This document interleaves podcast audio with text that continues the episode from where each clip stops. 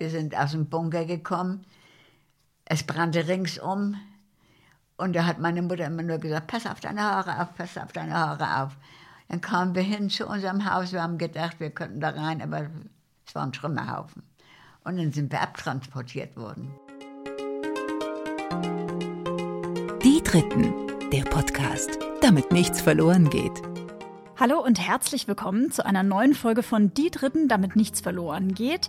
Mein Name ist Sabrina Andorfer. Seit Herbst 2019 treffe ich mich mit Menschen ab 70 Jahren, um mit ihnen hier in meinem Podcast über ihre Lebensgeschichte zu sprechen.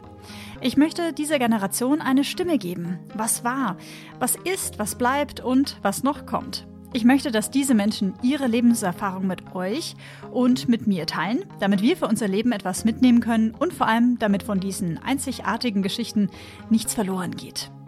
Bevor es mit der Vorstellung der heutigen Gesprächspartnerin losgeht, möchte ich erst einmal Danke sagen für alle, die schon beim Deutschen Podcastpreis für mich abgestimmt haben. Das geht nämlich noch bis zum 8. Mai. Infos dazu gibt es selbstverständlich auch in den Show Notes. Schickt den Abstimmungslink gerne auch einfach an all eure Freundinnen. Ihr tut mir damit einen riesengroßen Gefallen. Zur letzten Folge mit Lore habe ich übrigens unglaublich viele Nachrichten bekommen. Maria hat mir geschrieben, ich finde das generell bei deinen Folgen schon so, aber irgendwie bei Lore nochmal besonders intensiv, dass man sich beim Hören irgendwie innerlich erden kann. Claudia hat mir, wie Maria, auch bei Instagram unter die Dritten der Podcast geschrieben. Für mich war Lore bis jetzt definitiv die Nummer 1 deiner Folgen. Eine intelligente Frau mit einer schönen Stimme. Mich hat der letzte Satz so berührt, dass mir die Tränen gelaufen sind. Nehmen Sie an, was kommt. Sehen Sie nicht nur mit den Augen. Ja, diese letzte Aussage von Lore, dass wir vor allem ja mit dem Herzen hinschauen sollten, hat mich auch äh, sehr berührt. Regina ähm, hat mir geschrieben, dass es mal wieder eine tolle Folge war mit ganz vielen Daumen hoch-Smileys dazu. Alexandra findet es super, wenn die Folgen deutlich länger sind als eine Stunde. Und auch Grete aus Hamburg hat diese Folge mit Lore sehr gut gefallen. Ja, und genau in Hamburg spielt heute die Lebensgeschichte von Rita. Dass ich Rita kennenlernen durfte, liegt an ihrer fantastischen Urenkelin Sina, die mein Treffen mit Rita im Januar eingetütet hat und mir somit die Premiere mit einer Gesprächspartnerin in Hamburg ermöglicht hat. Rita war zum Zeitpunkt unseres Gesprächs 94 Jahre alt und hatte gerade erst ihren 95. Geburtstag. Rita wird 1927 in Hamburg geboren. Sie wächst recht behütet auf, muss dann aber während des Krieges etliche Entbehrungen verkraften. Vier Jahre lang erlebt sie nämlich den Krieg in Hamburg mit. Am Ende wird der Krieg ihr auch den geliebten Bruder nehmen. Und das wird nicht das Einzige sein, was Rita durchstehen muss. Später versterben ihr Mann und auch der gemeinsame Sohn sehr überraschend. Und während Mirita, die eine ganz, ja, eine ganz zierliche Person ist, so von ihren 95 Lebensjahren erzählt, merke ich, wie viel positive Kraft und unglaublichen Lebensmut sie hat. Warum Ritas 18. Geburtstag im Jahr 1945 nicht nur wegen ihres Ehrentages ein ganz besonderer Tag war, das hört ihr jetzt. Ich danke Sina und Rita sehr für ihr Vertrauen und wünsche euch jetzt ganz viel Spaß. Hallo und herzlich willkommen, Rita. Schön, dass Sie sich heute an diesem Dienstag Zeit für mich nehmen. Dankeschön. Sind Sie ein bisschen nervös, aufgeregt, angespannt? Doch, ein bisschen schon, ja. Jetzt, wo die Mikrofone hier stehen, ne? Ja. Ähm, wir haben uns gerade schon ganz kurz kennengelernt und zwar durch ihre Urenkelin. Sina. Sina ähm, ist auf meinen Podcast gestoßen, fand die Idee ganz toll. Wir haben monatelang hin und her geschrieben, jetzt endlich einen Termin gefunden. Wie würden Sie denn Ihr Verhältnis zu Ihrer Urenkelin Sina beschreiben, Rita? Das Verhältnis ist sehr gut. Sie hilft mir sehr, muss ich sagen auch beim Einkaufen und so. Doch, ist schon in Ordnung. Wie besonders finden Sie das denn, dass sie mit Ihnen so viel Zeit verbringt? Das finde ich ganz wunderbar, muss ich sagen. Ist schon schön. Haben Sie denn mit Sina sich auch mal über Ihre Kindheit und Ihre Lebensgeschichte unterhalten ab und zu? Habe ich schon mal, ja, doch. Und da fand sie das auch so spannend, dass sie gesagt hat, uh, Omi, Du musst zur Sabrina in den Podcast ja. kommen. ja, ja.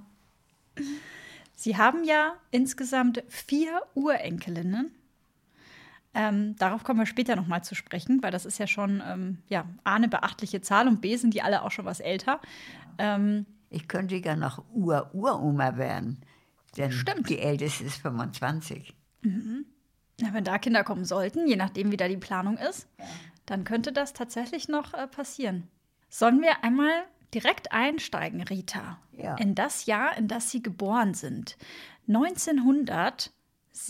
1927. Wahnsinn. Ja. Wollen Sie mir mal erzählen, was Ihre Eltern von Beruf waren und wie Ihre Eltern, ich sag mal salopp, so drauf waren? Was waren die so für Typ Menschen? Erzählen Sie mal. Also meine Eltern waren sehr, sehr nett und sehr gut. Mein Vater war Postbeamter und meine Mutter, die hat so für, war für uns halt da, wie es früher war. Wie war denn die Erziehung Ihrer Eltern? War ganz normal, also wunderbar. Wir, keinen Schläge haben wir nicht gekriegt. Unsere Eltern waren sehr, sehr nett und sehr gut, wirklich. Also kann man nicht einfach, aber okay. Hatten Sie denn Geschwister? Waren Sie ein Einzelkind? Ja, ich hatte einen Bruder, der ist leider aus russischer Gefangenschaft nicht wiedergekommen damals. Da gehen wir gleich noch mal ein bisschen, ein bisschen drauf ein. Sie hatten mir auch schon im Vorgespräch erzählt, dass Sie schon den ein oder anderen Schicksalsschlag äh, mitgenommen haben. Ja, ja. Wenn wir mal reingehen in diese Jahre 1927, da werden Sie geboren, 1933, die Machtergreifung Hitlers, ähm, da waren Sie sechs Jahre alt. Wie haben Sie Hamburg als Sechsjährige wahrgenommen? Wie war denn so Ihre, Ihre Kindheit als sechsjähriges Mädchen hier Also in dieser die Kindheit Hansestadt? war sehr schön, aber eben durch dies Ganze, durch 33, dass Hitler dann kam, war es nicht so schön, muss ich sagen. Also äh, mein Vater, der war Postbeamter. Entlassen konnten sie ihn nicht, aber er war während der ganzen Zeit beurlaubt, weil er nicht Herr Hitler gesagt hat. Okay. Er war gegen, dagegen. Ne? Ähm, können Sie sich dann an Abende zu Hause erinnern äh, und an Gespräche zwischen Ihren Eltern um die Ja, Thematik? nee, also die haben eigentlich mit uns die Gespräche vermieden, denn wir durften, da durfte ja auch keiner drüber reden, so weiter. Und Ich weiß, meine, die kamen immer bei uns während des Krieges, äh, so äh, Eintopf sammeln, die in der braunen Uniform damals. Und da hat meine Mutter meinen Vater in der Küche eingeschlossen, weil, er, weil sie Angst hatte, er geht hops, dass er zu viel sagt dann. Ne? Er war sehr dagegen damals. Wissen Sie, ob Ihr Vater auch im Widerstand war? Nee, im Widerstand war er nicht, aber eben, er hat seine Arbeit verloren dadurch ne? und war zu Hause und genäht hat meine Mutter Tag und Nacht und hat uns durchgebracht sozusagen. Mit. Was hat Ihre Mutter dann gearbeitet? Sie hat äh, Marinekragen genäht, Naja. also für die Marine und so. Ne? Wenn Sie sagen, Ihr Vater war dagegen, was war Ihr Vater für ein Mensch? Sie haben vorhin schon gesagt, er war nett. War er politisch aktiv oder politisch Ja. interessiert? Er Ähm, war politisch schon aktiv, er war, er war Kommunist. Also in der KPD war er auch. Aber da haben wir Kinder nicht viel von gemerkt. Das ist, äh, war ja verboten damals. ähm, Sie meinen verboten, darüber zu reden dann? Ja, und auch die, die KPD war ja verboten. Das Ja. Durfte er ja gar nicht. Können Sie sich erinnern, dass Sie als Kind mal Angst um Ihren Vater hatten? Oder haben Sie das jetzt aus der im Nachhinein sozusagen? Wissen Das Sie? ist jetzt äh, im Nachhinein. Früher haben wir da so gar nicht drüber nachgedacht, auch nicht. Wir waren ja Kinder und, und unsere Eltern haben das eigentlich auch eigentlich fern von uns gehalten.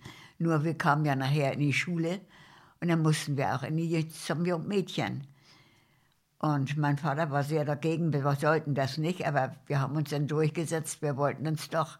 Und mein Bruder wollte, sollte auch nicht. Und dann hat aber der Lehrer gesagt zu meinem Vater, lassen Sie Ihren Sohn ruhig dahin gehen, der kriegt sonst keine Lehrstelle, der kriegt gar nichts, wenn er da nicht ist zu, dem Jungvolk und so weiter. Ne?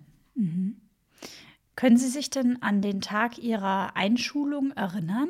Ja, Erzählen Sie Das mal, was war das für ein Tag? Was war da, Es wie war ist das so abgelaufen? An sich ein schöner Tag.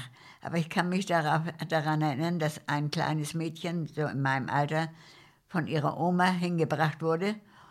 Und die hat dann immer gerufen, Oma, nimm mich wieder mit, Oma, nimm mich wieder mit. Also das, daran kann ich mich sehr, sehr erinnern. Aber sonst war es eigentlich ein schöner Tag mit großen Schultüte und so weiter. Ne? Was war in der Schultüte drin? Ja, Süßigkeiten. Und was für Süßigkeiten? Ja, Schokolade und was so ist. Ne? Ein paar Apfelsinen und Äpfel und sowas. Jedenfalls war sie riesengroß, Ja, die Tüte, ja.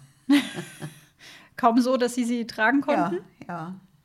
Wie war denn das Schulgebäude? Wie war denn Ihr Klassenzimmer von innen? Das Klassenzimmer war ganz normal, wie immer. Früher waren ja, heute haben sie ja Tische und Stühle und früher waren es Bänke. Dass man so zu viert, zu viert saß auf der Bank dann, ne? Hatten Sie so eine Tafel, wo Sie mit Kreide drauf geschrieben haben? Hatten wir eine Tafel und auch äh, gro große Tafel ja auch an der Wand, so Wandtafel und so weiter.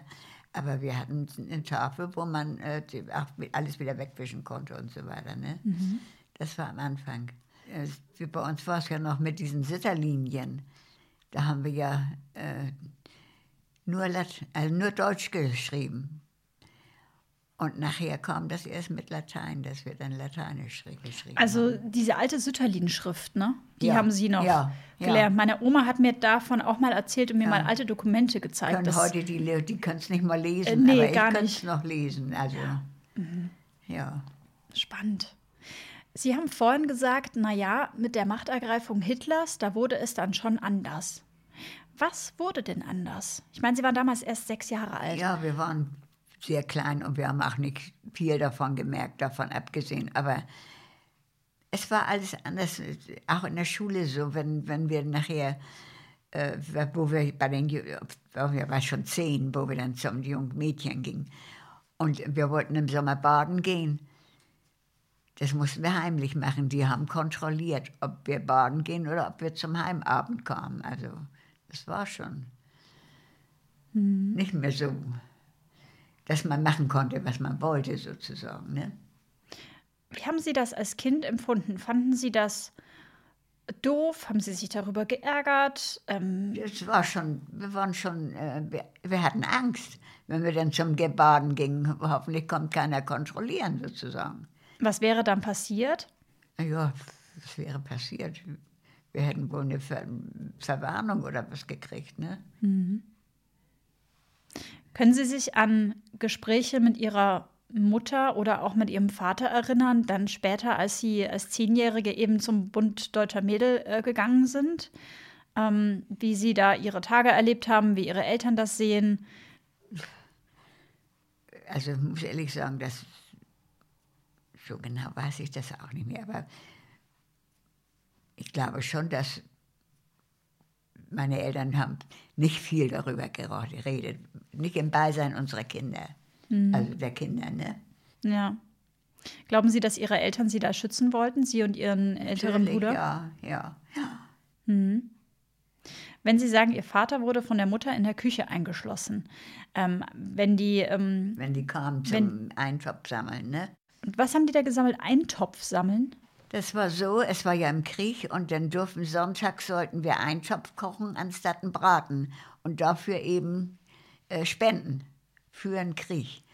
Und da war mein Vater dagegen und deswegen hat sie ihn nachher in der Küche eingeschlossen. Das heißt, Ihre Mutter hat Eintopf gekocht für Ja. die, die äh, Nicht Kriegssoldaten? Für uns, nein, für uns. Aber wir, dadurch konnten wir ja sparen. Wir hatten dann keinen großen Braten und das sollten wir dann spenden für den Krieg sozusagen. Ah, also der Braten sollte gespendet werden und der Eintopf war für die Familie. Ja, Haben Sie da später mal mit Ihrer Mutter oder mit Ihrem Vater, ähm, ich weiß jetzt nicht, was im Verlauf des Krieges passiert ist, haben Sie da später mal mit ihnen drüber sprechen können? Mit den Eltern über diese Zeit? Weniger, weniger. Mhm. Das, früher war das so, da, da hat man auch nicht so darüber gesprochen. Es, ich habe ja auch nachher sehr früh geheiratet, also war ja dann nach aus dem Haus nachher. Ja, das haben Sie mir im Vorgespräch erzählt. Sie haben mit 18 an, An ihrem, 18. Geburtstag geheiratet. an Ihrem 18. Geburtstag Ja. geheiratet. Da kommen wir gleich noch drauf. Spring mal einmal rein, ähm, als Sie zehn Jahre alt sind. Das ist dann das Jahr 1937. Ähm, Hitler ist schon eine ganze Zeit lang an der Macht. Ähm, Sie gehen in den Bund deutscher Mädel. Wie, waren denn so, wie war denn so Ihr Alltag zu der Zeit? Ähm, also wann hatten Sie Schule? Wann waren Sie beim Bund deutscher Mädel?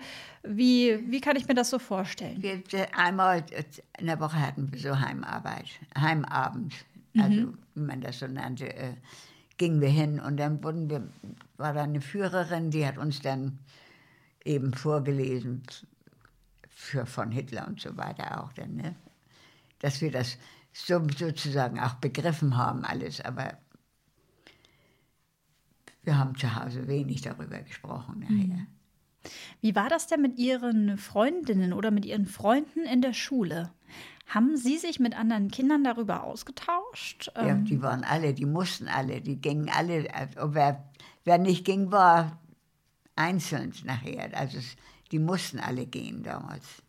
Und haben Sie dann damals schon als Kind mitbekommen, ne, Ihr Vater wird in der Küche eingeschlossen, ähm, dass da Ihr Vater jetzt vielleicht nicht unbedingt Fan von ist, sage ich mal? Und haben Sie dann darüber mit anderen Kindern gesprochen oder hat man da dafür waren wir noch, ich glaube, auch zu, zu, jung und so. Die haben nicht viel.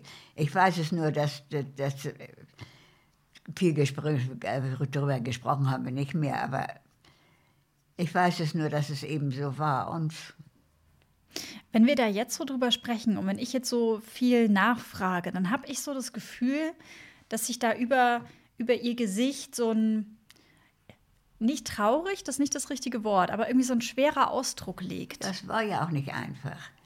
Es kam ja nachher auch gleich der Krieg 39, da war ich zwölf. Und da, da, haben wir ja nächtelang im Bunker gesessen auch. Mhm. Und gingen zur Schule.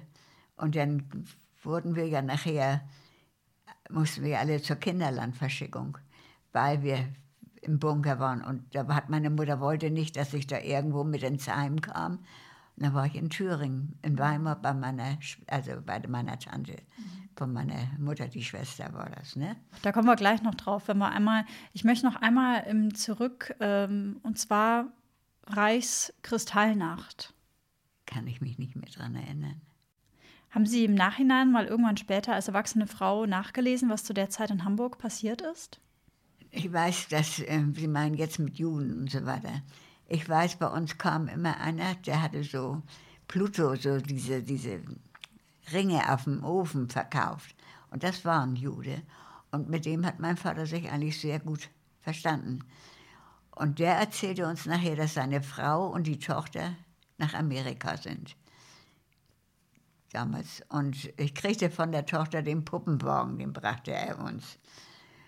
Und nachher habe ich von ihm aber auch nichts mehr gehört. Ich denke mal, der war auch weg nachher, dass er auch nach Amerika gegangen ist. Mhm. Man hat nichts mehr gehört nachher. Und, und wir haben auch so eigentlich nicht viel erfahren da. Dafür waren wir auch noch zu jung. Das hat man erst nachher alles erfahren, was so gewesen ist mit diesem Konzentrationslager und was so war. Das hat man erst nachher erfahren, nachher nicht, vorher nicht. Ja. Das heißt, selber an diese, an die Reichskristallnacht selber haben Sie ähm, keine, keine Erinnerungen dran, beziehungsweise können Sie sich nicht erinnern, dass Sie durch Hamburg zufällig gegangen sind und mitbekommen haben, wie, ich sag mal, nein, irgendwelche nein, Schaufensterscheiben nein. eingeschlagen nee, wurden. Nee. Ich habe in Barmbek gewohnt und da war sowas auch eigentlich nicht. Mhm. Und in der Stadt sind wir selten gekommen früher. War was Besonderes? Ja. Ja? Ja. Hat man das nur gemacht zu größeren Ausflügen? Nur, oder? Nee, wenn wir größer, meine, wenn wir eingekleidet wurden, uns, unsere Mutter uns gekauft hat, was oder.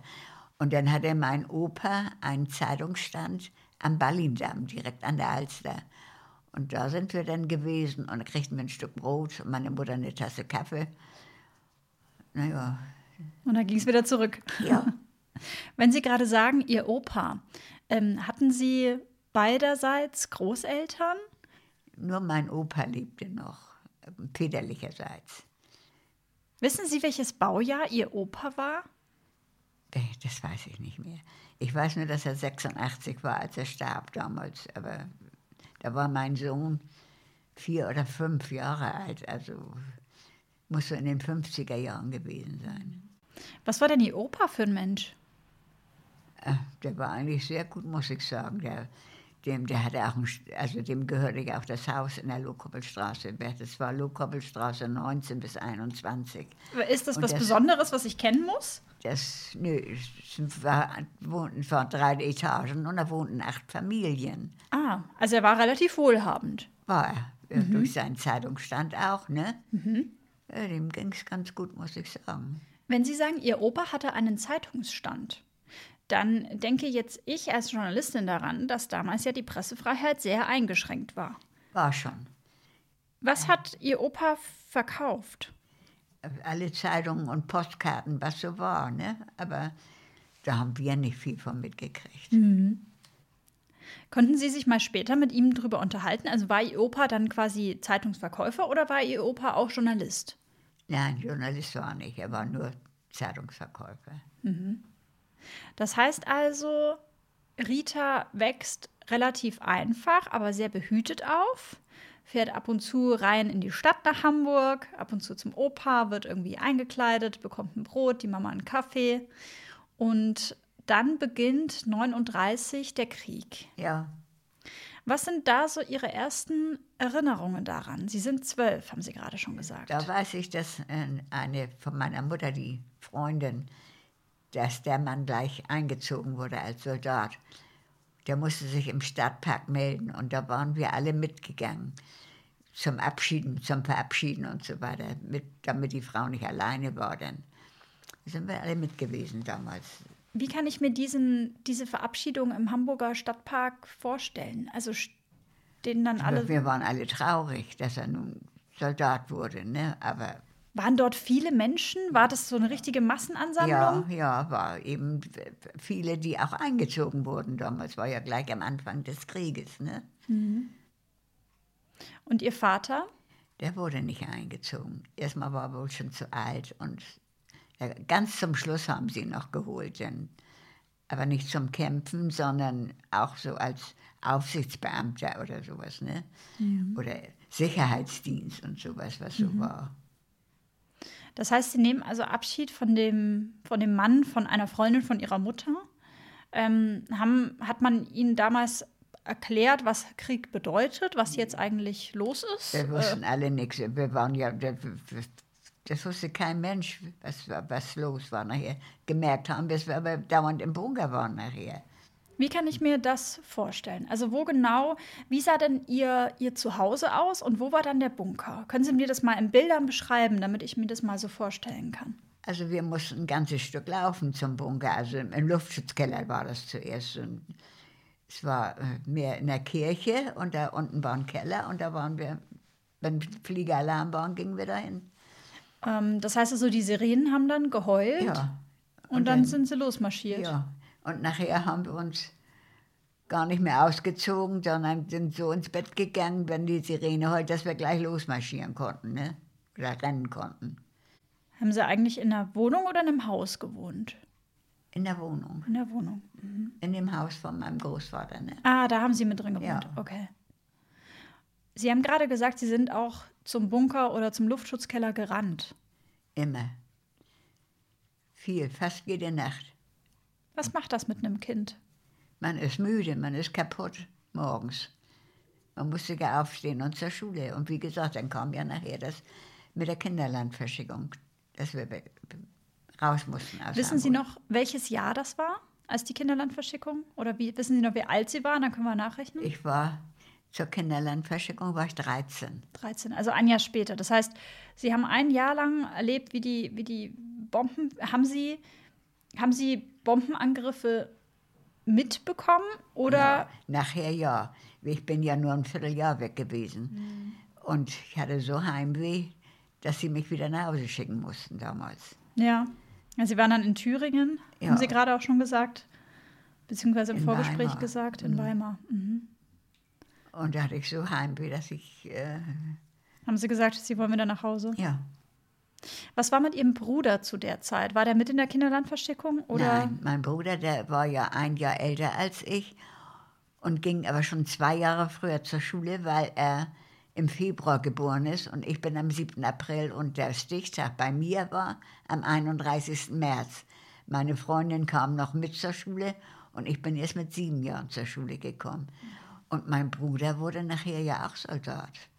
Wie alt war Ihr Bruder, als er Soldat wurde? Also erst hat er gelernt, ausgelernt, er, wurde, hat Kellner gelernt im Hotel Phoenix am Hauptbahnhof.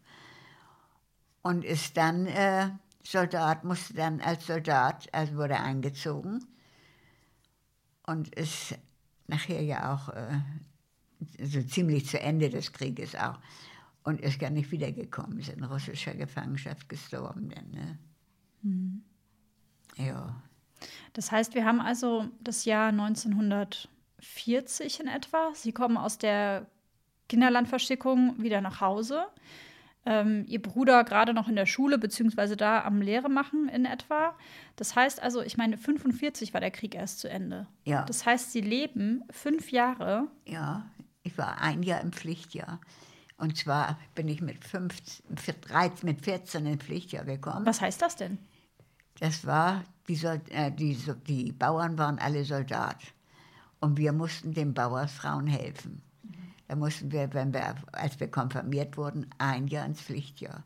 Habe ich drei Kühe gemolken jeden Tag. Und eben der Bauersfrau geholfen. Äh, außerhalb von Hamburg Ja, dann. ich war in Emshorn. Haben Sie dann dort auch gelebt auf diesem Bauernhof? Für, für, also ich durfte alle 14 Tage nach Hause. Sonst haben wir da ein ganzes Jahr gelebt auch. Wie, was war das für eine Zeit für Sie? Es war eigentlich, äh, ich meine, wir mussten alle mussten das Pflichtjahr machen und man hat es gemacht. Es war viel darüber nachgedacht haben wir nicht und wir haben, wir waren jung. Wir haben dann beim Bauern unsere Arbeit gemacht und haben uns gefreut, alle 14 Tage nach Hause dann. Haben Sie dort in diesen vier Kriegsjahren entweder auf der Zeit ähm, beim Bauernhof oder dann in der Stadt selber Bombenangriffe, Tiefflieger? Ähm, Dort nicht, also da nicht, aber eben in Hamburg, ne? Da haben wir ja den, die letzten, also bis 43, da sind wir ja ausgebombt. Da sind wir ähm, alle, mein Vater und mein Bruder, die mussten hier bleiben, aufräumen und die Frauen und Kinder wurden auf dem LKW geladen und wir sind alle nach ähm, Heiligenhafen gebracht worden. Da war so eine äh, Fliegerhorst, war das damals. Da sind wir dann untergekommen. Können Sie sich an den, also wenn ich zu tief nachfrage und wenn Sie darüber nicht sprechen wollen, Rita, dann schieben Sie mir einen Riegel vor und müssen Sie auf gar keinen Fall beantworten. Ich bin ja in einer mit Frieden aufgewachsen. Ich habe nie Krieg erlebt, ich habe nie Bunker, Luftschutzkeller erlebt, keinen Fliegeralarm, ich kenne das alles nicht.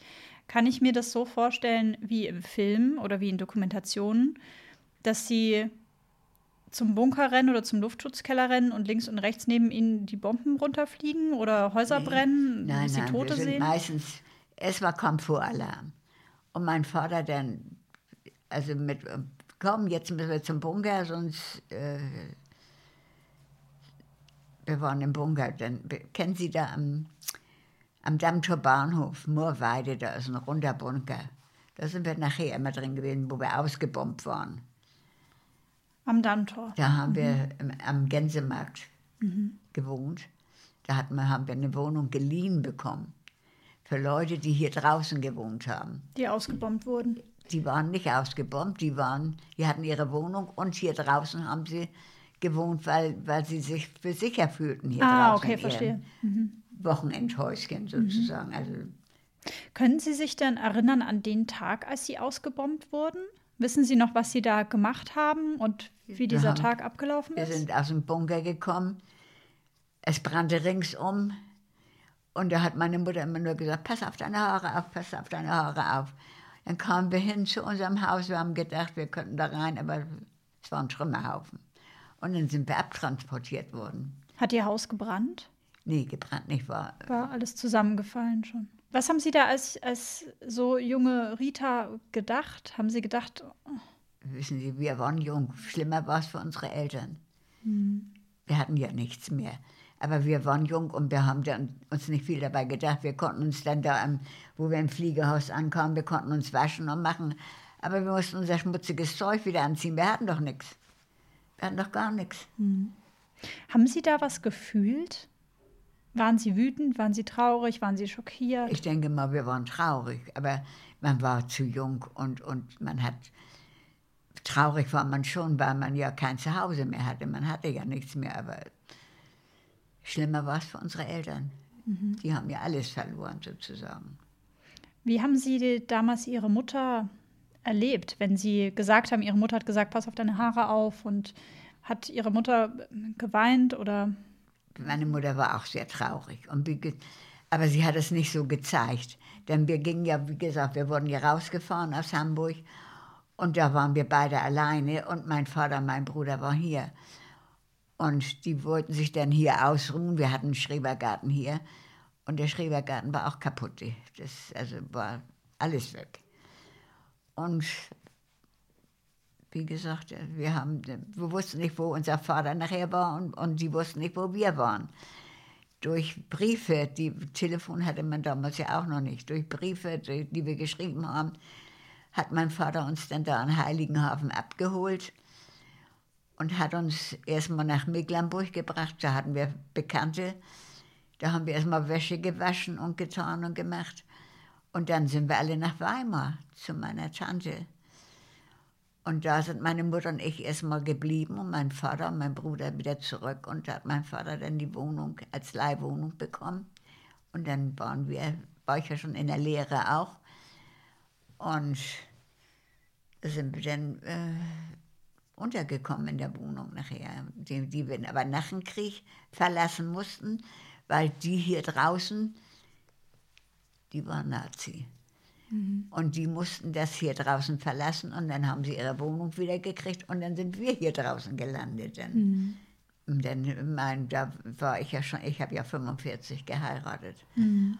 Und mein Mann und ich, wir sind dann in die Trümmern gegangen und haben Steine gesammelt mhm. und beputzt und uns selbst ein kleines Häuschen hier aufgebaut. Wahnsinn. Bevor wir da reinspringen in das Kriegs, ähm, und in die Zeit ihrer Hochzeit. Haben Sie, Sie sagen, ringsherum hat es gebrannt. Ähm, hatten Sie in diesen Kriegsjahren hier in Hamburg auch Todesangst? Immer. Da hat man ja immer Angst gehabt. Man wusste ja nicht, ob man an einem Tag noch lebt überhaupt. Denn es war ja viel, viel passiert. Ich hatte eine Kollegin, die ist beim Bombenangriff mit umgekommen, ne? wo ich nachher in der Lehre war. Haben Sie das miterlebt oder haben Sie das hinterher erfahren? Das habe ich erfahren von meinem Chef dann, ne? Denn die kamen nicht wieder und ja, was ist denn? Ja, die ist beim Bombenangriff umgekommen, ne? Haben Sie verletzte oder vielleicht sogar auch tote Menschen sehen müssen ich in der nicht, Zeit? Nicht. Mein Vater, aber ich nicht. Mein Vater, der wollte zur Arbeit fahren und dann hat er gesagt, das geht nicht. Also er hat die Toten auf der Straße liegen sehen und da, also ich nicht persönlich nicht. Können Sie sich an den Moment erinnern, als Ihr Vater davon gesprochen hat?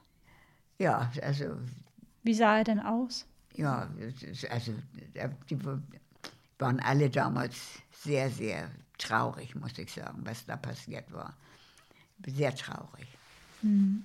Es war ja einfach zu schlimm hier in Hamburg auch. Ganz Hamburg war ja ein Trümmerhaufen nachher. Ja, genau. Und ganz schlimm in Barmbek, wo ich gewohnt habe auch. Sind Sie da im Nachhinein froh, dass Sie da, dass Sie da mit Ihrem Leben davon gekommen sind? Ja, ja. Ist das was, ist das auch so ein Kapitel?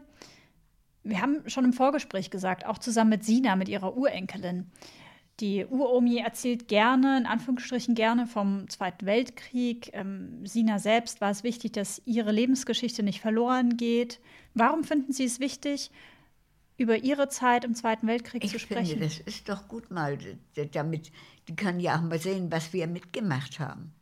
Guck mal, ich habe ja 45 im Krieg noch geheiratet. Da war, kamen wir vom Standesamt und dann haben wir im Bunker den ganzen Nachmittag gesessen. Das war meine Hochzeit. War auch Fliegeralarm. Mhm. Haben Sie eigentlich später mal, Rita, Ihre Zeit, Ihre Kindheit im Krieg mal aufgearbeitet?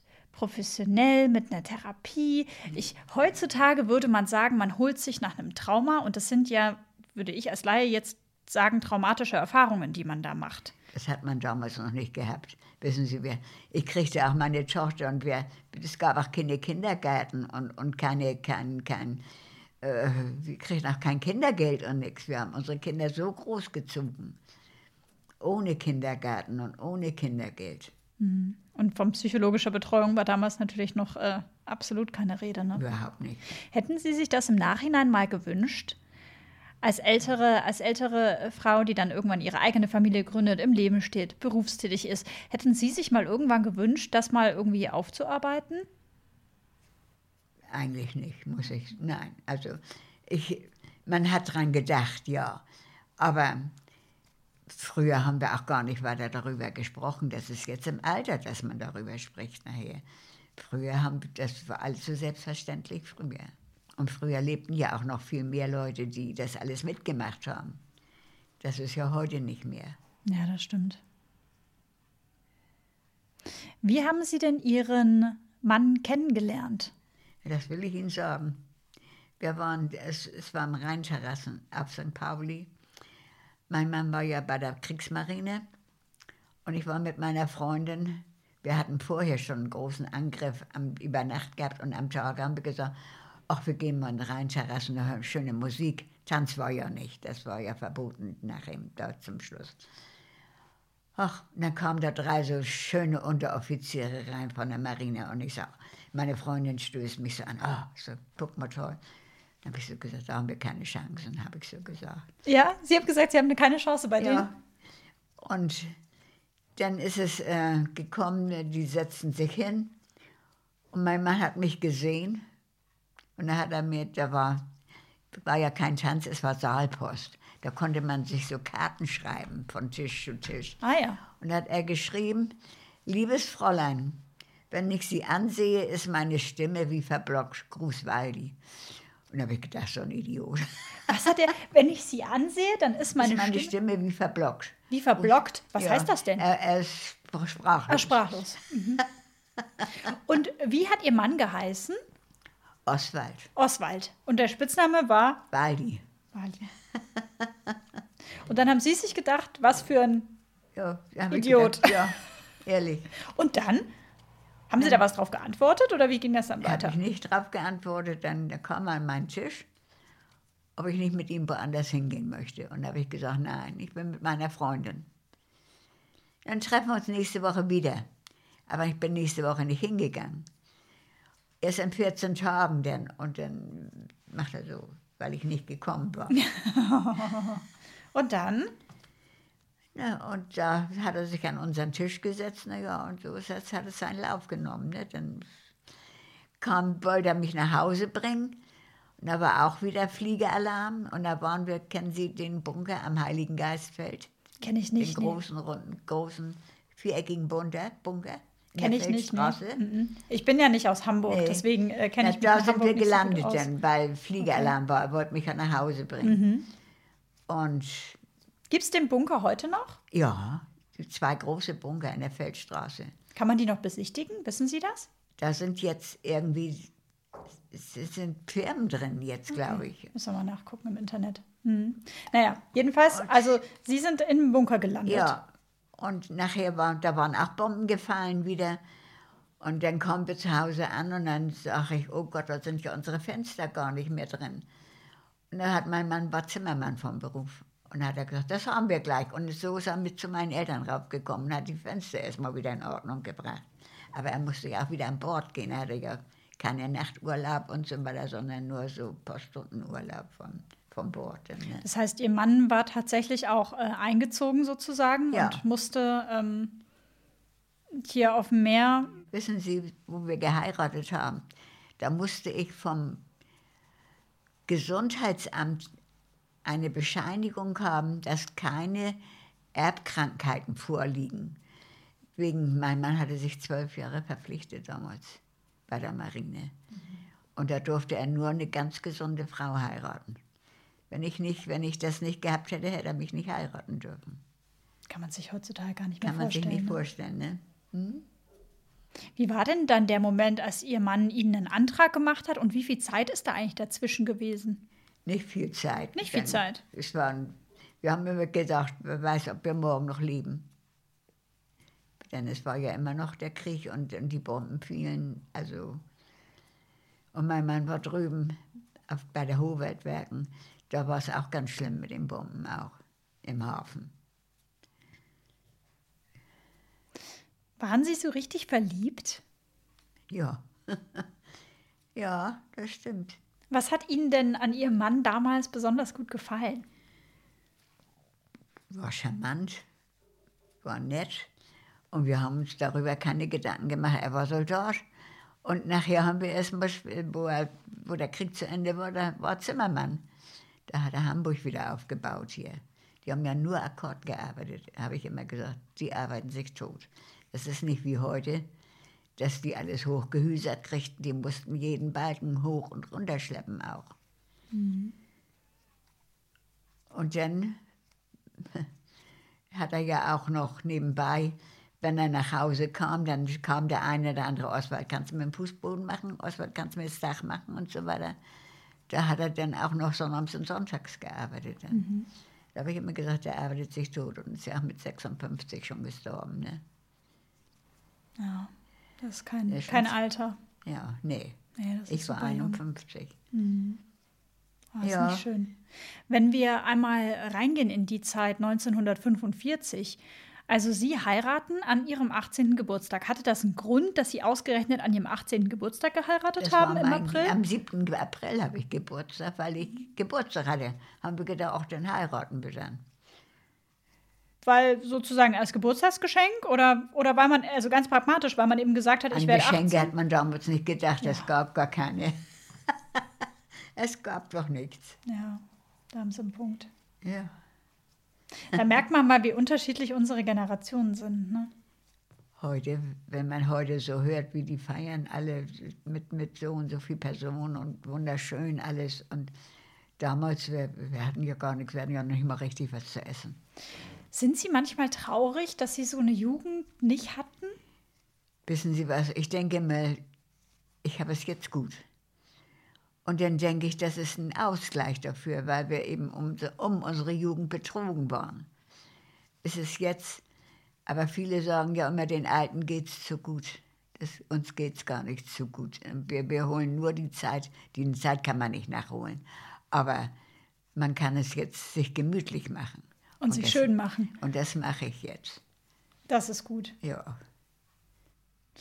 Wenn Sie sagen, wir hatten auch teilweise nicht genug zu essen, haben Sie richtig Hunger gelitten? Ja.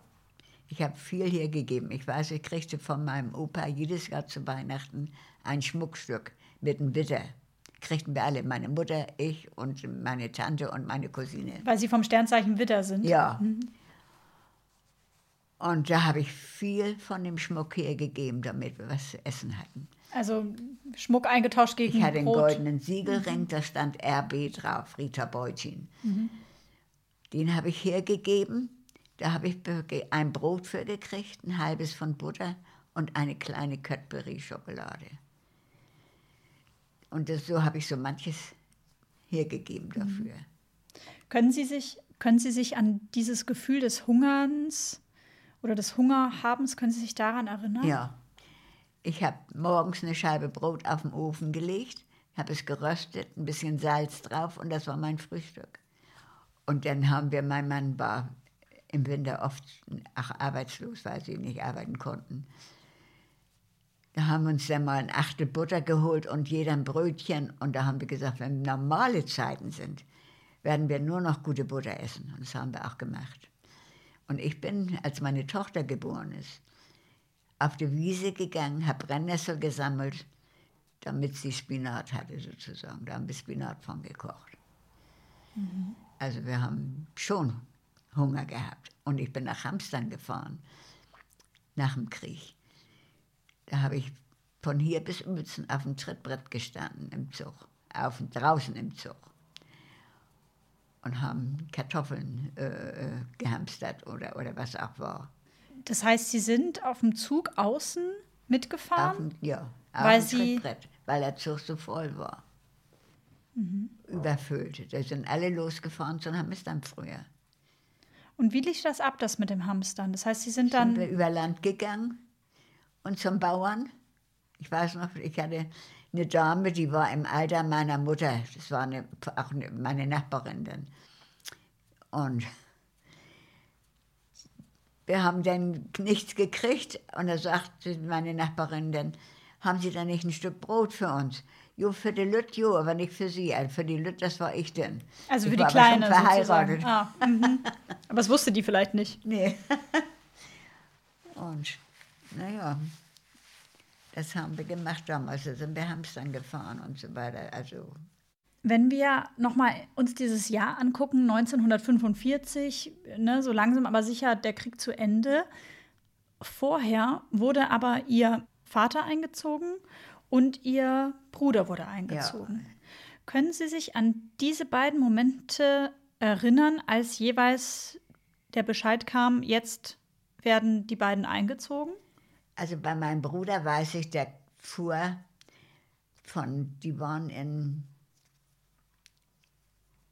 oh Gott, in der Kiel irgendwo und wurden zur Front gefahren. Und dann kamen sie am Hannoverschen Bahnhof an.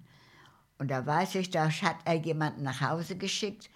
Er ist am Bahnhof und da bin ich mit meinem Mann, mein Mann waren wir, da waren wir noch verlobt, sind wir hin und haben meinen Bruder da am Bahnhof besucht. Meine Mutter war auf dem Land hier draußen, die hat das nicht, nicht erfahren. Und da haben wir ihn noch verabschiedet sozusagen, das weiß ich. Aber mein Vater, das ging so schnell, der, der war mit einmal war weg. War, Aber er kam ja nachher wieder, nach 45. Da gehen wir gleich nochmal genauer drauf ein. Das heißt, Sie sind 17, es ist Anfang 1945, Sie fahren Richtung Kiel. Was sagt man sich zu so einem Abschied? weiß ich nicht mehr, aber wir haben, wie gesagt, er war froh, dass wir noch mal kamen, denn ne, er kam auch noch mal in Urlaub. Urlaub kam er auch noch mal, ganz zum kurz vor Kriegsende war er noch mal da. Okay. Und weiß ich, da hat meine Mutter, er hatte so fürchterliches Zeug, schmutzig und so weiter. Das hat meine Mutter alles gewaschen. Und dann fuhr er wieder weg. Und ich weiß, man, er wollte kein, dass keiner mitgeht zum Bahnhof. Aber meine Mutter ist heimlich hinterhergegangen und hat geguckt. Und, und das weiß ich noch. Glauben Sie, Ihr Bruder hatte, nicht wiedergekommen. glauben Sie, Ihr Bruder hatte Angst? Hat er nie gesagt, dass er Angst hat. Nee, weiß ich nicht. Gesagt hat er das nicht. Und er hat ja auch aus Gefangenschaft zu Anfang noch geschrieben. Ja. Ja. Und, Was stand, was stand in diesen Briefen? Ach Gott, was stand denn da drin? Ich war, er war inzwischen Onkel geworden. Ja, Sie waren Und- schon Mutter. Mhm. Ja. Und Das muss man einmal, vielleicht bevor Sie da weiter erzählen, das muss man einmal einordnen. Sie haben mir im Vorgespräch erzählt, dass Ihre Tochter irgendwann dann im Sommer zur Welt kommt. Also man, Juli, im Juli. im geboren. Juli, Ja. genau. Also wie- Sie, Sie heiraten 7. April äh, 45, Und gerade mit Juli 18. kam meine Tochter. Juli kam schon die Tochter. Das heißt, mit der Hochzeit wurde es also schon höchste Zeit. Ja, ja, ja.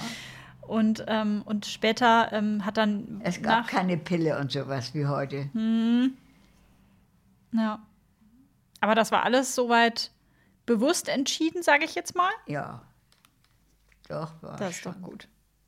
Ähm, das heißt also, später dann 1945, der Krieg ist zu Ende. Ihr Bruder gerät in russische Kriegsgefangenschaft. Und was hat er da, welche, welche Briefe, welche Nachrichten haben Sie da bekommen von Ja, Ihrem es Bruder? waren nur kurze Karten, so kurze Nachrichten.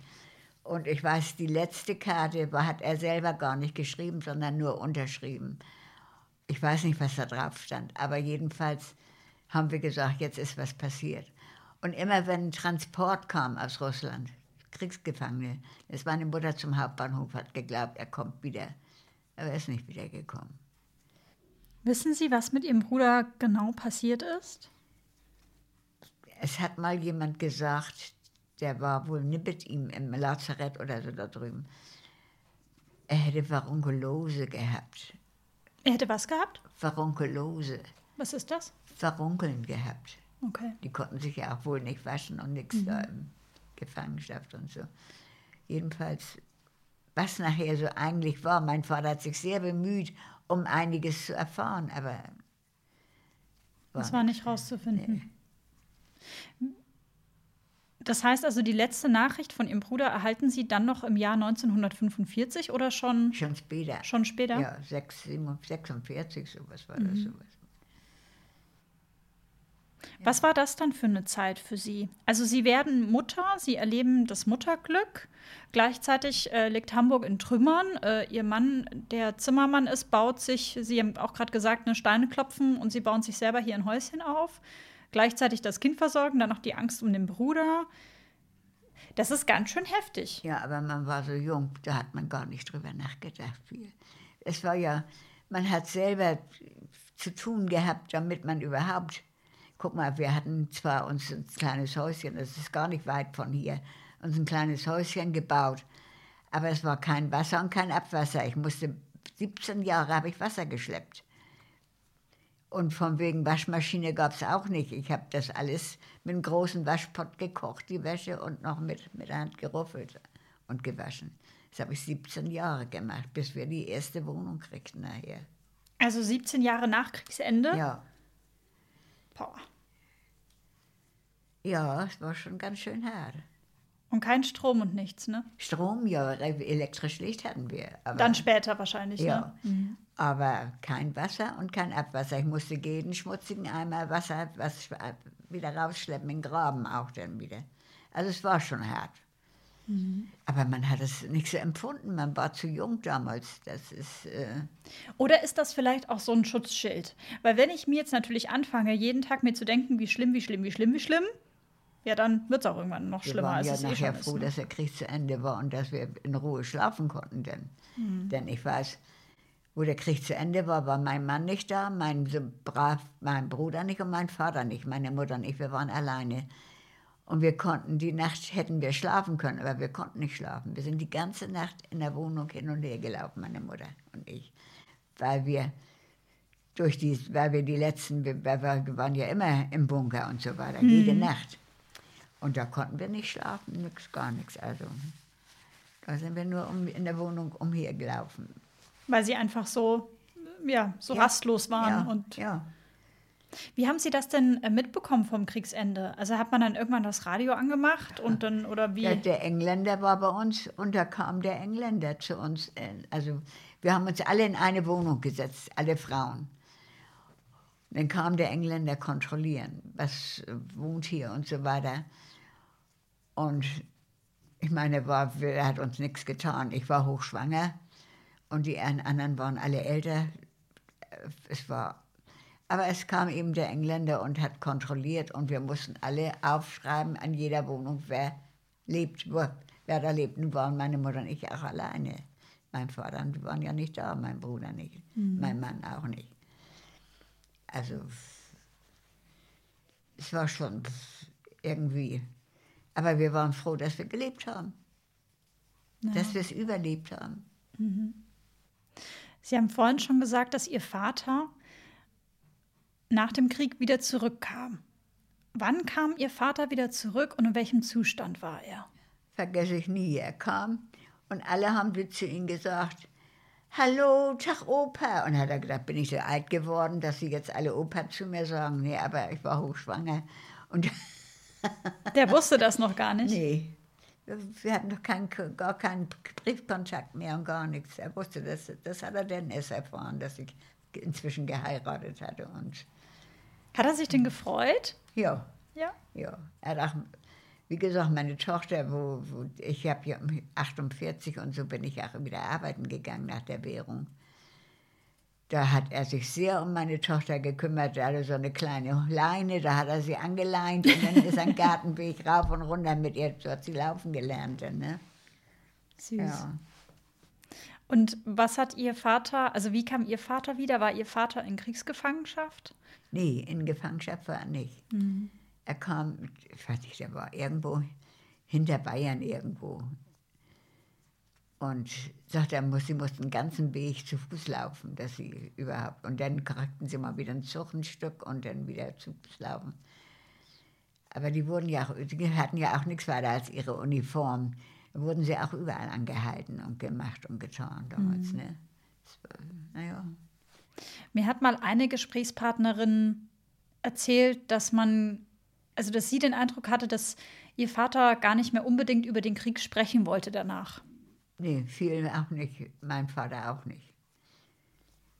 Haben Sie mal später versucht, mit ihm darüber zu sprechen, als er schon was älter war, Sie schon was älter waren und also Mein Vater ist auch mit drei, also war 1963, nee, 63 war mein Vater, als er starb auch. Also der war auch nicht, nachher mit meiner Mutter haben wir noch mal drüber geredet, aber was hat Ihre Mutter da so erzählt? wir waren ja immer zusammen, da konnte sie nicht viel erzählen. Sie, es war ja, Nee, aber Sie meinen, dass Sie gerade mit, Sie meinen, dass Sie später mit Ihrer Mutter noch mal drüber gesprochen haben. ja, aber belanglos, also Gar nicht so tief reingehend, ne? ja. Hätten Sie sich das mal gewünscht, dass Sie sich mit Ihren Eltern mal so darüber ausgetauscht hätten, wie vielleicht wir uns jetzt austauschen? Wir wussten ja alles voneinander, meine Mutter und ich. Wir, wir waren ja zusammen bis zum Schluss praktisch. Und wir haben auch hier wieder, wir hatten unser Häuschen und meine Mutter hatte, die wohnt nach im Schrebersgarten. Wir waren so fünf Minuten auseinander. Die Leute haben immer gesehen, wenn ich Suppe gekocht habe, da war, war bin ich bei mir der Kochpott. Und wenn meine Mutter so Suppe gekocht hat, haben wir den Pott darüber gebracht und dann hat sie, also es gab ja nichts. Wir hatten ja bis 48, bis zur Währungsreform hatten wir fast gar nichts. Ja, ja. Das war sch schlechte Zeit, muss ich sagen. Und dann 48 kam ja die Währungsreform. Da kriegte mein Mann 40 Euro Mark, ich 40 Mark und fürs Kind kriegten wir 20. Da hatten wir 100 Mark. Konnten wir auch nicht viel mit anfangen. Aber Hatten Sie, bevor wir da noch mal weitergehen, hatten Sie den Eindruck, dass Ihr, dass Ihr Vater ähm, nach dem Krieg traumatisiert war? Also hatten Sie den Eindruck, dass er Albträume hatte oder? glaube ich nicht. Der, der, der ist nachher, wie gesagt, er kam und, und wir, wir mussten uns ja aus der Wohnung ja raus und wieder hier draußen waren wir dann. Und dann kam meine Tochter, der er war eigentlich ganz gut beschäftigt mit meiner Tochter nachher. Das War vielleicht dann auch eine gute Ablenkung, ne? Ja, Hatten Sie denn eigentlich in all diesen Jahren, ähm, wenn Sie da mal schlafen konnten oder auch danach, hatten Sie eigentlich Albträume? weniger. Also Ja. man war jung, man hat das mehr verkraftet. Vielleicht, weiß nicht, also ich, Oder vielleicht sind Sie auch eine sehr starke Persönlichkeit, das kann ja auch sein. vielleicht das ja, hat man mir gesagt, ja. Hat man Ihnen das mal gesagt? Ja. Echt? Wer hat das mein Mann gesagt? starb, Ja? da hat man, hat man mir gesagt, sie sind sehr stark, weil ich äh, nicht, äh, nicht, ich, nicht geweint habe und so weiter. Konnten Sie nicht weinen oder wollten Sie nicht weinen? Ich wollte das nicht. Warum? Warum? Es, ist,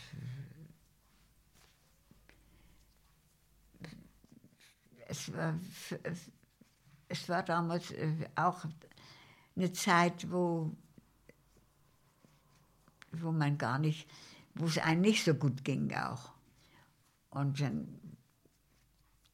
äh, also traurig war man schon, aber man hat es nicht gezeigt, wollen wir so sagen. Sagen Sie auch jetzt, wo mein Sohn starb, Sie haben alle hier gesagt, das war hier schon. Man hat dir nichts angemerkt. Also ich äh, kann es schon, Sie können das ganz gut wegschließen. ja, Ist das auch so ein bisschen Ihr Weg, um vielleicht auch mit Schicksalsschlägen umzugehen? Dass Sie diesem. wahrscheinlich. Denn ich, wie gesagt, ich, man, wenn man heute darüber nachdenkt, was so gewesen ist, dann manchmal denkt man, oh Gott, dass du das alles so überstanden hast. Aber man war jung. Man hat, es, man hat sich auch vielleicht nicht so viel dabei gedacht. Ich weiß es nicht. Ihr Mann war recht jung, als er starb, 56. Ja, ähm, ich war 51. Das heißt, also Sie heiraten mit, mit 18, 1945. Ich war 33 Jahre verheiratet. Sie bauen sich eine gemeinsame Zukunft auf. Ja. Sie bekommen zwei Kinder. Erst die Tochter, später den Sohn. Sieben Jahre später ist mein Sohn dann geboren. Was war das dann für eine Zeit, als Ihr Sohn zur Welt kam? Also was war das so für eine Zeit nach der Währungsreform, Es war eine- 50er, 60er Jahre? Da, da hatte ich Sie den strahlen. ersten, ja, da hatte ich den ersten schicken Kinderwagen. Ja? Denn bei meiner Tochter gab es nur diese Einheitswagen und es gab ja überhaupt kein Zeug. Meine Mutter hat so manchmal gesessen, von alten Bolle gehäkelt und Mützchen und Jäckchen und sowas. Aber bei meinem Sohn, da, da war ich berufstätig von 48 bis 52. Da konnte ich mir erstens alles erlauben. Ich hatte den schönsten Kinderwagen und ein ganzes Bett voller Babywäsche. Also das war anders als bei meiner Tochter, wo es gar nichts gab. Sie strahlen so richtig, wenn Sie das erzählen. Das haben Sie richtig das war genossen, so. oder? Das war auch wirklich ganz anders. Wie ging es dann weiter mit Ihrer, mit Ihrer Familie? Sie ähm, bekommen Ihren Sohn. Es sind so die 50er, 60er Jahre dann. Da war ich da, 70er mein Jahre? Sohn ist 52 geboren, da war ich Mhm. acht Jahre zu Hause und bei meinen Kindern dann. Mhm. Und 60, 61 sollte meine Tochter konfirmiert werden. Und 60, da haben wir gesagt, die Familie, mein Mann hatte sieben Geschwister. Und die Familien, die haben sich immer nur getroffen zur Beerdigung. Und da habe ich gesagt, wir wollen die Konfirmation von unserer Tochter mal richtig schön feiern. Aber Teuer. ja. Und da habe ich gesagt, weißt du was, ich gehe arbeiten bis zur Konfirmation, dass wir alle schön feiern können, alle mal einladen können. Und da sagt mein Vater, ja, mein Vater war ja bei der Post, geh doch mal der Post hin, da arbeiten so viele Frauen. Und da habe ich mich auch beworben und bin auch dran gekommen. Das war 1960. Und da habe ich bis zur Rente gearbeitet bei der Post. Und wie gesagt, da hatten wir dann, 61 war die Konfirmation, war wunderschön, haben wir alle eingeladen und richtig schön gefeiert. Und da sagt mein Mann, "Hör, wenn du noch ein halbes Jahr mitmachen kannst, dann können wir uns ein Auto kaufen. Und da habe ich gesagt, gut, mache ich noch ein halbes Jahr mit. Und das, als wenn es so sein sollte, in diesem halben Jahr wurde er so krank, dass sie ihm ein Bein abnehmen mussten. Bein amputiert. 1964 war das. Da war er 43. Und da war ich froh, dass ich die Arbeit hatte. Als Zimmermann konnte er nicht mehr arbeiten. Und Dann haben Sie quasi ja, die Familie abgesichert. ja, er kriegte ja seine Rente dann. Und nachher, Aber das wird wahrscheinlich auch nicht üppig gewesen sein. nicht, er war mit 43, war es ja noch nicht. Ich meine, er hat zwar immer gut verdient, weil die ja immer Akkord gearbeitet haben. Aber trotzdem, ich war froh, dass ich die Arbeit hatte. Na klar. Waren das, waren das bei Ihrem Mann ähm, also quasi Kriegsnachwehen? Durch Blutungsstörungen war das. Ist ja klar. Die waren an Bord, die haben doch, was haben die gemacht? Geraucht.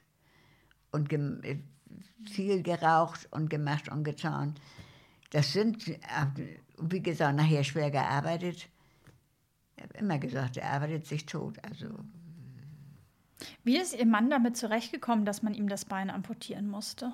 dass das Bein abgenommen wurde. Ja. Ja, er kam damit erst gar nicht zurecht. Also, das war schon schlimm. Also, am, am meisten hat mein Sohn gelitten damals. Der war damals so zwölf Jahre, dass sein Papa das Bein ab hatte. Und ich bin jeden Tag erstmal zu meinem Mann ins Krankenhaus, von hier nach Harburg ins Krankenhaus gefahren und von da aus zur Arbeit gegangen. Und habe meinen Mann sozusagen getröstet. Und ich sage, weißt du was, jetzt machst du einen Führerschein und wir kaufen uns ein Auto und dann kannst du, können wir überall hin, wo die anderen auch hinkommen. Das haben wir auch gemacht dann nachher. Wir haben einen Führerschein gemacht und hat, äh, wir haben uns ein Auto gekauft. Er hat dann auch wieder gearbeitet und zwar als äh, bei Karstadt in der Pförtnerloge. Ah ja. Und in der Pförtnerloge, da haben sie ihn alle äh, so gut gefunden und so weiter, dass er Betriebsrat wurde bei Karstadt Ach toll. war freigestellter Betriebsrat nachher bei Karstadt. Und wie gesagt, es ist Also dann ging es wieder ein bisschen, bisschen bergauf bisschen, sozusagen. einmal hat er zu mir gesagt, er kriegte ja seine Berufsunfähigkeitsrente und hat gearbeitet. Wenn du jetzt möchtest, kannst du aufhören. Da habe ich gesagt, nein, jetzt arbeite ich für meine Rente. Und das war auch gut so. Denn dann starb Ihr Mann Leider schon mit 56 ja, Jahren. Ja, ich war 51, hatte noch neun Jahre Nächte zum Arbeiten. Bin dann auch als Vollkraft gegangen. Vorher habe ich immer nur 36 Stunden gearbeitet und bin dann als Vollkraft gegangen und habe somit eben auch für meine Rente dann auch mitgearbeitet. Mhm. Ne? Können Sie und wollen Sie mich mit reinnehmen, Rita, in dem Moment, ähm, als Ihr Mann dann gestorben ist? Also mein Mann war mit dem Auto unterwegs, aber er hat keinen Autounfall gehabt. Er muss, es muss ihm nicht gut gegangen sein. Er ist aus seinem Auto ausgestiegen, ist neben seinem Wagen zusammengebrochen. Und das haben Leute gesehen, die waren im Schrebergarten und die haben den Notarzt gerufen. Sie haben noch versucht, ihn zu reanimieren, aber war nichts mehr. Es war vorbei dann, ne? Ja. Unglaublicher Schock. Ja, das war ein Schock. Ich habe es auch nicht geglaubt. Ich, erst habe ich dann meinen Sohn angerufen, der wollte gleich kommen. Ich sage, nee, du schläfst, erst morgen früh kommst du von Hannover. Und anderen Morgen mussten wir zum Gerichtsmedizinischen Institut. Da werden ja die Leute, die auf der Straße sterben, dahin gebracht. Da mussten wir dahin und da mussten wir seine Sachen holen. Erst da habe ich das geglaubt. Vorher nicht. Und mein Sohn, die haben gesagt, hm, Sie können ihn noch mal sehen, aber ich würde das nicht machen. Behalten Sie in Erinnerung, wie Sie ihn zuletzt gesehen haben. Mein Sohn hat ihn sich aber noch mal angeguckt, mein Mann. Mhm. Ich nicht. Und wie gesagt, äh, da habe ich es erst geglaubt, wo ich seine, sein Zeug nachher hatte. Vorher habe ich das gar nicht geglaubt. Ja. Es war für uns alle ein großer Schlag damals, muss ich sagen. Sind Sie danach ja, in so eine Art Loch auch gefallen? Hm? Sind Sie danach in so eine Art ich Loch Ich war berufstätig. Und meine Kolleginnen, die also waren alle lieb und nett zu mir und, und ich auch. Also wir haben uns immer alle gut verstanden. Insofern gut, ja, man hat, man war traurig, aber man hat das nicht. Die, haben, die Post hat mich nach fünf Wochen zur Kur geschickt. Früher hieß es noch Kur. Die muss hier raus, haben sie gesagt. Muss mal, dann haben sie mich zur Kur geschickt. Und bin ich das erste Mal, da habe ich gedacht, ich bin ja nie alleine irgendwie Kaffee trinken oder sonst was gegangen. Nun war ich alleine und da habe ich gedacht, alle anderen hatten Anwendung, du möchtest einen Kaffee trinken. Da war ich ganz stolz, dass ich gewagt hatte, alleine Kaffee trinken zu gehen. Das, ja klar, weil wenn man nie alleine irgendwas gemacht hat, ja. dann ist das ähm, ja. extrem herausfordernd. Ja. War das dann dieser Moment des Kaffeetrinkens, war das dann für Sie so ein Moment, wo Sie dann auch einen Entschluss gefasst haben für sich? Da habe ich gedacht, nachher, ähm, ich vorkam, also in der Kur waren auch alle sehr nett und wir haben uns alle gut verstanden. Und als ich nach Hause kam, da war ich dann mehr gefasst. Da habe ich dann, äh, war ich wieder mit den Kollegen zusammen und dann sind wir auch mal Kaffee trinken gegangen mit, mit den Kollegen und auch mal Mittagessen gegangen und wir machten zusammen Lotto. Da haben wir zusammen von dem Geld sind wir schön essen gegangen, der Mal, nicht? Und so. Also es war, die haben, man, man hat es, die haben uns drüber, haben einen drüber hinweg geholfen mehr. Mhm. Haben Sie so ein bisschen aufgefangen? Ja. Es war schon sehr spannend, muss ich sagen, weil eben alle sich bemüht haben, dass es mir gut ging auch. Das ist ja auch ein schönes, schön, wenn man dann ja, ja. Ne, in diesen traurigen Zeiten bemerkt oder ja. merkt, es gibt Menschen, die sich um einen äh, kümmern und sorgen und einem wieder aufhelfen. Ja. Können Sie das ähm, in, in, in Worte fassen, wann es anfing, dass es besser wurde, die Trauer um Ihren Mann? Naja, ich habe ein Jahr habe ich getrauert, wirklich getrauert. Und ich war viel bei meiner Tochter auch. Und nach einem Jahr, da habe ich meine Tochter und meine Enkelin, sind wir nach Teneriffa geflogen, habe ich die beiden gesagt, kommt mit, ich habe alles dann bezahlt. Und da war mir das erste Mal, dass wir, dass wir auch so geflogen sind. Dann. Und habe ich meine Enkelin immer so angefasst. Oma, hast du Angst? Nein, habe ich gesagt, aber ich hatte Angst. Und wie gesagt, das. das Was war das für ein Jahr? Das war also, ach, mein Mann ist 78, 78 gestorben, es war 79. 79. Das heißt, Sie sitzen mit 51 Jahren beziehungsweise 52 Jahren zum ersten Mal in einem Flieger Geflogen, ja. und hatten ganz schön Schiss. Ja. Habe ich vorher immer gedacht, wenn ich im Flugzeug da oben gesehen habe, oh Gott, und da oben sollst du auch fliegen. Nee, das schaffst du nicht. Aber Aber Sie haben es geschafft. Ich bin viel nachher geflogen. Ich war Gran Canaria, und Ten, ähm, Teneriffa, Gran Canaria. überall. In Tunesien, überall. Ich war immer froh, wenn er wieder unten war, der Flieger. Also Aber trotzdem wollten Sie was von der Welt sehen, richtig? habe ich auch viel gesehen. Wie gesagt, ich war überall. Ich war auch in Bulgarien, ich war, wie gesagt, in Tunesien und, und Gran Canaria, Teneriffa, Portoventura, Lanzarote. Haben Sie diese Reisen äh, alleine gemacht, mit Nein. Freunden gemacht, mit, Familie? Mhm. Bekannten, mit Mädchen, mit Frauen von der Arbeit, mit Nachbarn. Immer, ich halt, alleine war ich nie. Immer mit. mit- Das eine Mal Kaffee trinken alleine hat gereicht. Das hat gereicht, ja. Aber verreisen wollte ich nicht alleine. Ja. Und, aber ich habe immer jemanden gefunden, entweder eine Kollegin, die mitgefahren ist, oder ich hatte eine gute Freundin, die mitgefahren ist. Und nachher, wo ich nicht mehr fliegen mochte, wo ich dann noch älter war, da haben wir dann Busfahrten gemacht, alles Senioren von der Post. Das war auch sehr schön. Wir waren eine schöne Reisegruppe. Sind wir auch überall gewesen, in der Schweiz, dann in Österreich, in Ju- Jugoslawien und so weiter. Also War Ihnen das wichtig, vielleicht auch nach all diesen Entbehrungen, die Sie als junges Mädchen und als Jugendliche hatten, dann auch, ja, ich sag mal, Luxus zu genießen, reisen zu war können? schon schön. Das war schon schön, muss ich sagen. Ja. Guck mal, mein Mann war aus dem Riesengebirge, der war aus Schlesien. Mhm. Mit dem bin ich dann, er das Auto hatte, sind wir jedes Jahr nach Österreich gefahren. Nachher bin ich dann geflogen, Mhm. wo ich mehr war. Ja. Da hat man vielleicht das nachgeholt, was man früher versäumt hatte. Denn im Krieg konnten wir ja nirgendwo hin. Ja. Ist es so, dass Sie, Sie waren 51, als Ihr Mann starb. Das ist ja sehr jung. Ist es so, dass Sie irgendwann später mal darüber nachgedacht haben, wie es wäre, sich nochmal neu zu verlieben? Ich hatte einen Bekannten auch noch mal. Aber wissen Einen bekannten Schrägstrich Freund?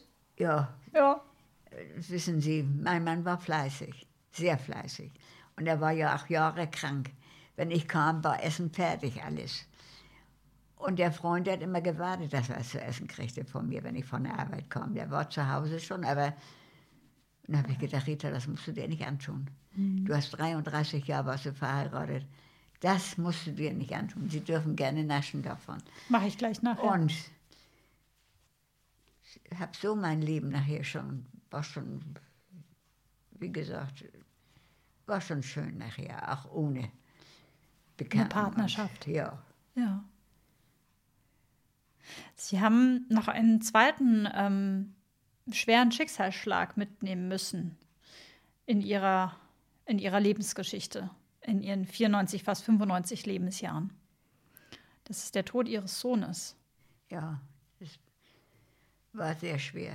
Wie lange, ähm, wie lange ist das her oder ist es noch das gar nicht ist so lange ungefähr her? zwölf Jahre her jetzt. Zwölf Jahre her. Er war auch, mein Mann war 56, mein Sohn 55, als er starb. Und er wäre jetzt 69. Er hat hier noch, wo ich hier eingezogen bin, die Gardinenstangen gemacht, die Lampen angemacht, alles noch gemacht. Und hier stand ein Riesenschrank. Und ich wollte diesen Notknopf haben. Aber der Schrank stand vor diesem ah, vor diesem, wo man das so einsteckt. Mhm.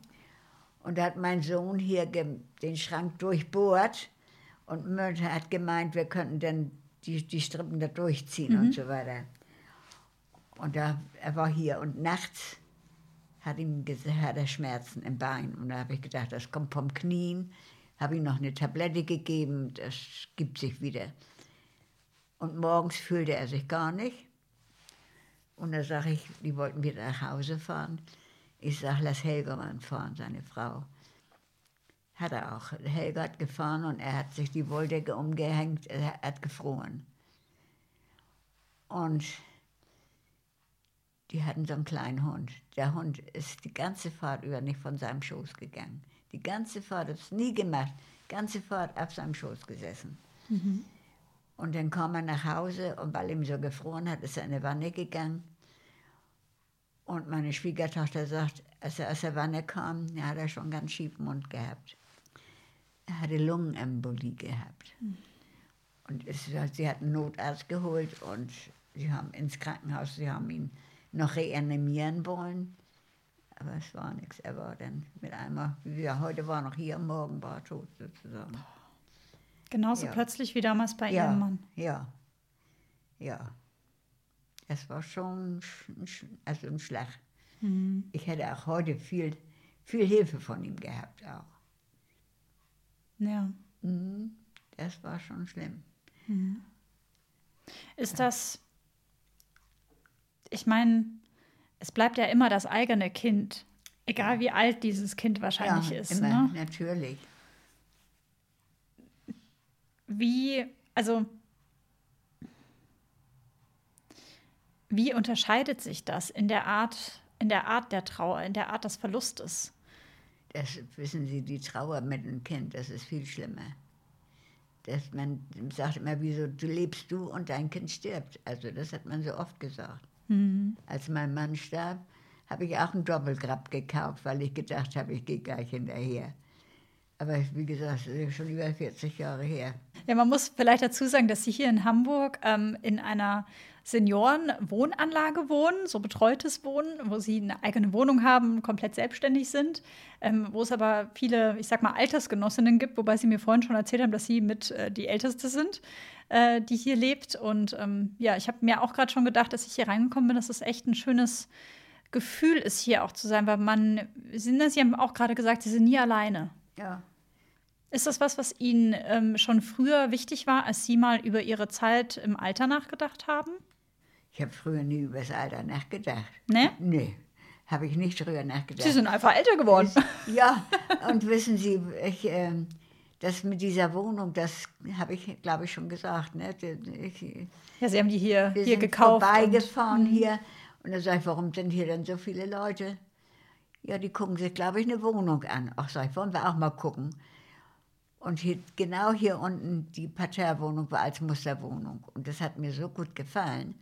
Ich war 79 und da habe ich gefragt, haben Sie noch eine Wohnung hier? Eine im zweiten Stock. Ich sage, und die gehört mir. Und ganz schnell, meine Nachbarin damals, die ist in meinem Alter gewesen, die war so geschockt, wo ich ihr das sagte, dass ich ausziehe. Mhm. Äh. War das dann aber damals mit 79 Jahren eine bewusste Entscheidung zu sagen, okay, ich, ähm, also es war ja auch Zufall, Sie haben gerade gesagt, Sie fahren da irgendwie vorbei, aber das heißt, Sie müssen ja schon mal den Gedanken gehabt haben, okay, was mache ich, wenn ich mal was älter bin? Es war schon, äh, ich habe gesehen, hier sind Fahrstühle im Haus gewesen. Es fiel mir vielleicht schon schwer, die Treppen raufzugehen da. Und dann, äh, die Wohnungen wurden alle dort modernisiert über mir, unter mir. Mein Klo stand im Treppenhaus, da wurde modernisiert und dann habe ich gedacht, alle haben jetzt eine moderne Wohnung, nur du hast jetzt noch nicht, da war noch Gasanschluss und sowas, das hat mir sowieso nicht gefallen. Mhm. Und da habe ich dann zum Hausmeister gesagt, dass ich denn hier die Wohnung habe. Und er sagte, Sie haben 24 Jahre bei uns gewohnt, warum wollen Sie denn jetzt ausziehen? Ich sage, ja, bin 79, werde 80. Das konnte er dann verstehen auch. Mhm. Ne? Haben Sie denn Pläne für dieses Jahr 2022? Macht man im Alter noch Pläne? man darf nicht mehr so viel machen. Ich sage immer, ich weiß ja gar nicht, ob ich morgen noch da bin. Man, äh, schon mache ich mir Gedanken jetzt mit, mit 95. Was machst du denn? Ich war, mir war eine Dame, die war 99. Und da habe ich gesagt, du, deinen Hundertsten, den feiern wir aber. Nein, nein, hat sie immer gesagt. Und naja, kurz vor dem Hundertsten ist sie danach gestorben, aber weiß nie. Ich sage mal, es kann ganz schnell gehen. Ich bin auch nicht mehr die gesundeste, bin ich so auch nicht mehr. Ich habe einen Bandscheibenvorfall, ich habe Spinalkanalverengung und meine Wirbelsäule, hat man mir gesagt, geht so. Also ein bisschen sehr S-förmig. Ja, und wie gesagt, vier Pläne. Ich, gut, ich bin froh, ich freue mich über jeden Tag, den ich noch da bin, aber viel vornehmen kann man sich nicht mehr. Vielleicht werde ich ja noch mal Ur-Uroma, weiß man ja Ja, nicht. vielleicht. Haben wir vorhin auch schon mal drüber gesprochen. Ne? Ja, So langsam aber sicher kommen wir zum Ende, Rita. Mein Podcast heißt ja Die Dritten, damit nichts verloren geht. Und ich frage dann meine GesprächspartnerInnen immer zum Schluss diese eine Frage. Was genau sollte denn aus ihrem Leben nicht verloren gehen? ich finde, es ist schön, wenn alle wissen, was wir mitgemacht haben. Denn die Jugend heute, hat ja nicht viel, nicht, nicht, nicht das mitgemacht, was wir mitgemacht haben. Und darum ist es ganz schön, wenn, die, wenn es die Nachkommen auch wissen. Warum ist Ihnen das wichtig? Wichtig nicht, aber ich denke Oder mal, warum finden Sie das schön? Finde ich schon schön. Denn äh, man hat viel, viel entbehrt ja als junger Mensch und so. Das, was die heute nicht haben. Die haben heute alle ein Auto, das haben wir nicht gehabt. Wir haben früher auch, wie gesagt, gehungert und getan und gemacht. Das wissen die ja heute gar nicht, wie das ist. Ist das auch wichtig oder ist das Ihnen auch wichtig, dass dieser Teil unserer Geschichte nicht verloren geht, damit sich sowas ja im besten Fall nicht nochmal Mal wiederholt? wiederholt, doch, das ist schon, ist schon wichtig, ja, muss ich auch sagen. Denn das wäre ja furchtbar, denn heute darf sowas nicht mehr passieren. Das wird ja noch grausamer. Gibt es denn was, was Sie Ihrer Urenkelin, die Sie ja ungefähr so einmal die Woche ähm, besuchen kommt, was Sie Menschen wie Ihrer Urenkelin, die jetzt Anfang 20 ist, oder mir, die Anfang 30 ist, was Sie uns gerne mit auf den Weg geben wollen würden? Immer, immer vorwärts gucken, nie zurück. Immer vorwärts gucken und aufrichtig und ehrlich sein, das ist wichtig, denke ich mal. Ist dieses immer vorwärts gucken auch was, was Sie durch diese Schicksalsjahre als Jugendliche und als Kind und auch durch diese Schicksalsschläge, einmal durch Ihren Mann und mit Ihrem Sohn, was Sie da so durchgetragen hat? Bestimmt. Ja? Man darf nicht zurückgucken. Wenn ich das heute erzähle, dann sagt meine Tochter, musst du doch heute nicht mehr dran denken. Da denkt man immer dran, man vergisst sowas nicht. Man, man trauert nicht, aber man vergisst es nicht. Aber quasi mit dem Wissen, das man hat, das sozusagen sich im Kopf zu behalten, das ja, aber gleichzeitig den Blick wieder nach vorne richten. Ist schon wichtig. Und ordentlich, aufrichtig und, aufrichtig und ehrlich, denke ich mal. Das ist doch das Allerbeste. Wenn Sie jetzt an Ihre Urenkelin Sina, die uns ja hier zusammengebracht hat, ein, zwei, drei nette Worte sagen wollen würden, was würden Sie ihr sagen? Was würden Sie Sina, Sina sagen auf die Frage, was sie Ihnen bedeutet? freue mich, dass sie kommt. Und werde, dass sie glücklich wird. Sie haben vorhin, ähm, vorhin hat mir Sina, ihre Urenkelin, hier ein Foto gezeigt, wo sie ganz vorne in der Mitte stehen und im Hintergrund steht eine riesen, riesengroße Familie. Äh, Sina hat noch weitere Geschwister. Ähm, wenn Sie dieses Foto anschauen und dann wissen, dass Sie zusammen mit Ihrem Mann logischerweise der Ursprung des Ganzen sind, was ist dann für was für ein Gefühl kommt dann auf? Irgendwie ist man doch stolz darauf, was daraus geworden ist. Ne? Wenn ich dann das Bild so betrachte, da sind ja alles meine Nachkommen, Ja, bis auf die beiden Herren da. die Angeheirateten. Ja. ja. Rita, ich wünsche Ihnen alles, alles, alles Gute, Danke. dass Sie ein gutes Jahr 2022 vor sich haben Dankeschön. Mit möglichst wenig Bewegchen und viel Power und viel Kraft und vielen schönen Momenten, ja, hier im Haus, mit ihren Bekannten, mit ihren Freunden, mit ihrer Familie. Es ist ja auch schön hier im Haus. Guck mal, wenn kein Corona wäre, montags haben wir gespielt. Mittwochs haben wir gemeinsam und ein Mittagessen ge- bestellt und gemacht. Nachmittags war Bingo. Donnerstags hatten wir Hockergymnastik. Das fällt ja jetzt alles flach. Das ist schade. Das haben wir sehr gerne gemacht, muss ich sagen. Na, vielleicht haben wir ja Glück, dass es 2022 wieder wiederkommt. Wäre schon schön, Ja, ne? wäre schon schön. Aber wie gesagt, in meinem Alter jetzt äh, denkt man drüber nach, dann denkt man, ah, musst du auch das jetzt noch mit durchmachen? Das ist doch belämmert. Ja, das Um, stimmt. um nicht zu sagen, beschissen. Ja, Ne? das stimmt. Das hätte doch ja, ja, Ne? ja. Dass man das nur noch, das sagen so viele hier, Mhm. auch nicht das noch. Also, ja. Aber auch da hilft es leider nichts, aber ne? wir sind ja gesund noch, noch. Aber meine Enkelin hatte ja, und Sina, ihre Schwester auch, und der eine Bruder ja auch, die waren die, aber die hatten es, weil sie geimpft waren, nicht so schlimm. Hm, ja, zum Glück. Ja. Das ist ganz gut. Dann denke ich mal, wenn ich wenn es noch kriegen sollte, bin ja auch geimpft. Die denken ja, jetzt steht da gerade in der Zeitung über die vierte Impfung nach. Würden Sie die machen? Ja, muss man ja. Und vor allen Dingen es steht hier noch neue Corona-Varianten in Frankreich aufgetaucht. Da fängt ja wieder was an denn. Ja, diese Viren, das sind schon fiese Feinde, ne? Ist ja wahr. Ja, das ist wahr. Ja. Rita, ich wünsche Ihnen trotz all der Umstände, ich wünsche Ihnen alles, alles Gute Dankeschön. für 2022. Dankeschön. Auch für Sie alles Gute. Dankeschön. Vielen Dank, dass Sie sich die Zeit genommen haben. Sie sich die Zeit genommen haben. Na, logisch. Ich habe Zeit. Und ich nehme die Zeit sehr gerne. Ja. Tschüss. Tschüss. Das war die Folge mit Rita, die uns hat eintauchen lassen in ihre Lebensgeschichte in Hamburg.